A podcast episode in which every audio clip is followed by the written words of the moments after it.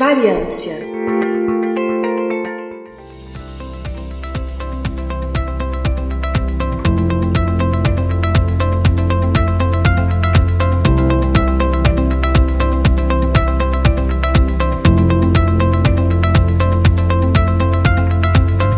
pessoal, tudo bem? Eu sou a Jay Carrillo e hoje eu estarei aqui com vocês no Variância. O Variância de hoje vai ser sobre um paradoxo, um dos paradoxos que eu mais gosto de falar sobre. E ele é o paradoxo da noite escura. Que o nosso céu é escuro à noite, todo mundo já sabe. Mas se temos tantas estrelas no céu do nosso universo, muitas delas dezenas de vezes maiores que o nosso Sol, por que ele não é na realidade claro? Em um universo homogêneo, infinito no tempo e no espaço, deveríamos enxergar uma estrela qualquer que seja sua direção, certo? Então por que, que isso não acontece? Essa foi uma das questões que aterrorizaram a mente de Henrik Olbers em 1826. Mas esse é um problema muito mais antigo do que o cientista poderia imaginar. Na antiguidade, os povos da Mesopotâmia e da Grécia imaginaram as estrelas fixas numa gigante esfera, a esfera celeste. Esse modelo consistia em considerar a Terra no centro do universo, com os planetas e o Sol orbitando, o famoso sistema geocêntrico. Além do nosso sistema solar, existiria uma casca esférica contendo estrelas, e mais adiante das estrelas,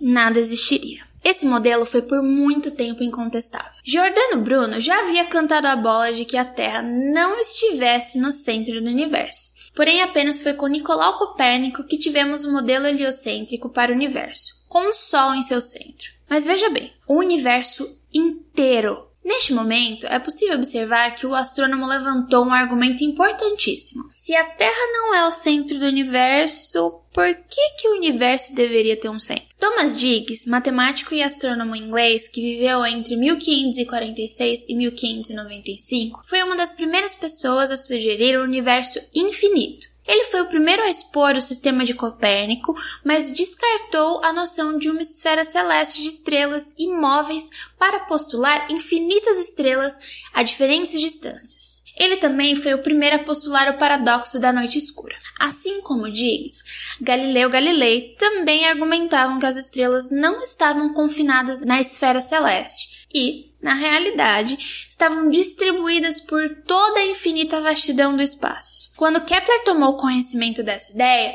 enviou imediatamente uma carta a Galileu para convencê-lo de que aquilo era impossível. Se o espaço fosse infinito, o céu noturno deveria ser completamente claro, bem ao contrário do que a gente vê. Por exemplo, imagine um campo de flores.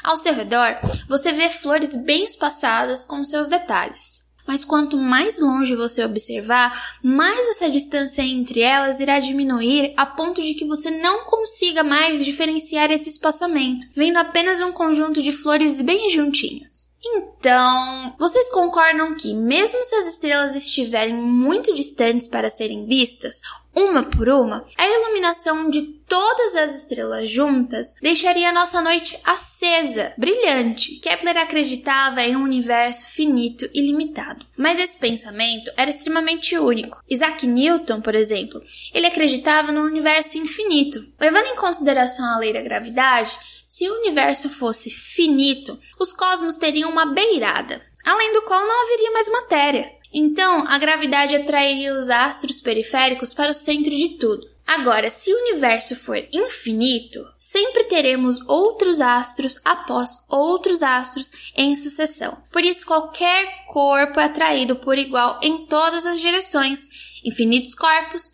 atraem de um lado, mas há infinitos outros do lado oposto, fazendo com que a atração total seja nula, indo totalmente contra o que a noite escura indicava. Na mesma época, Edmund Halley partiu da premissa de que a luz ficava mais fraca à distância, concluindo que as estrelas muito distantes deveriam desaparecer, explicando a escuridão da noite. No entanto, ele esqueceu que, mesmo com o enfraquecimento da luz, o número de estrelas aumenta com a distância. A primeira análise matemática de uma solução foi feita pelo matemático sueco Jean Philippe de Chusseau em 1744 que construiu uma cebola, ou uma série de cascas concêntricas de espessura uniforme com alguém no centro observando. Se a espessura de cada casca for muito menor que o raio, então o número de estrelas em qualquer casca será proporcional ao volume, que é proporcional ao quadrado do raio. Só que daí temos um problema.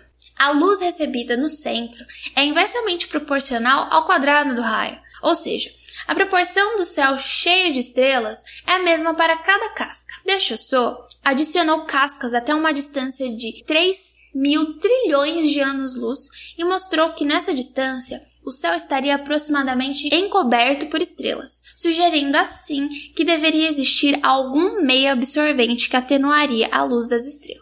150 anos se passaram e a solução dada por Deschusseau, mesmo que um pouco absurda, continuou em vigor e nenhuma outra alternativa foi encontrada. Em 1826, Olbers desenvolveu uma solução parecida, chegando ao mesmo resultado. Apesar de não apresentar nada muito novo comparado com o que foi feito por Deschusseau, o paradoxo recebeu o nome de Olbers. Alguns astrônomos cogitam a existência de um gás cósmico capaz de absorver a luz das estrelas mais distantes. Mas um gás não absorve luz de forma assim tão simples. Depois de acumular certa quantidade de energia, ele passaria a irradiá-la, como deduziu o inglês John Herschel em 1848. Também pouco adiantou a descoberta de que as estrelas se agrupavam em galáxias. O que se aplicava nas estrelas valia o mesmo para as galáxias. Bom, claramente temos aqui um problema da falta de estrelas. Um tratamento mais formal do paradoxo veio em 1901, quando Lord Kelvin mostrou que uma galáxia continha um número insuficiente de estrelas para cobrir a escuridão da noite. Ele mostrou que, mesmo se as estrelas estivessem espalhadas em um espaço infinito, as visíveis ainda não cobririam o céu. Isso porque cada estrela não pode cintilar de forma indefinida. Mas não só os astrônomos estavam preocupados com esse paradoxo. Escritores como Mark Twain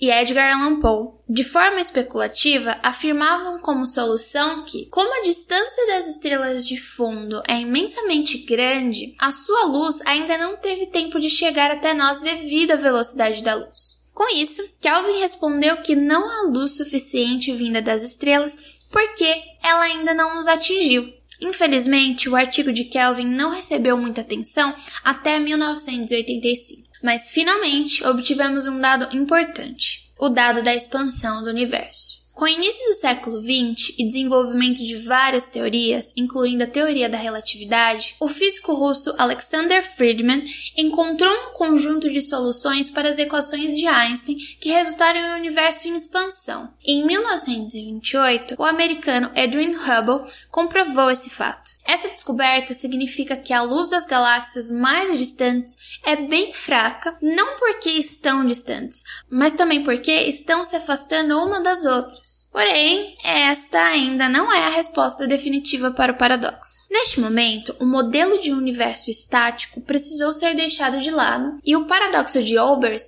passou a ser relevante na determinação de um novo sistema para o universo. Em 1950, dois modelos conflitantes do universo foram propostos. O modelo do Big Bang, proposto por Friedman e George Lemaitre, sugeria um universo em expansão de idade infinita. Já o modelo do estado estacionário, proposto por Hermann Bond e Thomas Gold, juntamente com Fred Hoyle, sugeria um universo em expansão com idade infinita. Bond, então, chegou à solução de que a escuridão do céu é por conta da expansão do universo. Mas ela foi refutada em 1965, quando Arnold Penzias e Robert Wilson descobriram a radiação cósmica de fundo, dando indícios para a teoria do Big Bang, teoria oposta à sua. Nosso universo não é banhado por radiação solar intensa por causa do desvio para vermelho, que significa afastamento, mas sim porque as estrelas estão cintilando por mais de 10 bilhões de anos e ainda não houve luz suficiente estelar emitida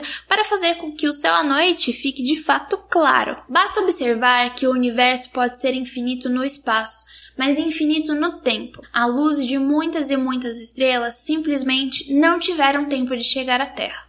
A solução de Lord Kelvin é a solução correta. Se em um universo estático o céu à noite é escuro, então um universo em expansão o céu seria mais escuro ainda devido ao desvio para vermelho. O inglês Edward Harrison foi o responsável pela apresentação da solução definitiva do enigma da escuridão do céu noturno. A conclusão final de Harrison, e que resume de forma simples os cálculos de Kelvin, é de que não há energia suficiente no universo para que o céu se apresente excessivamente brilhante. Mas não se engane. Mesmo que seja verdade que mais e mais estrelas se tornarão visíveis, à medida que o universo envelhece, o nosso céu nunca estará claro. As estrelas não são eternas e vivem em média 10 bilhões de anos, morrendo em uma enorme explosão, cancelando qualquer outra luz. Sendo assim, nossa noite será para sempre escura. Para esse episódio, um texto foi utilizado por mim de grande importância. Se chama Introdução à Cosmologia de Edmilson Helton Rios. Esse episódio teve pauta feita por Jay Carrillo, gerência de projetos, Kézia Nogueira, vitrine de Diego Madeira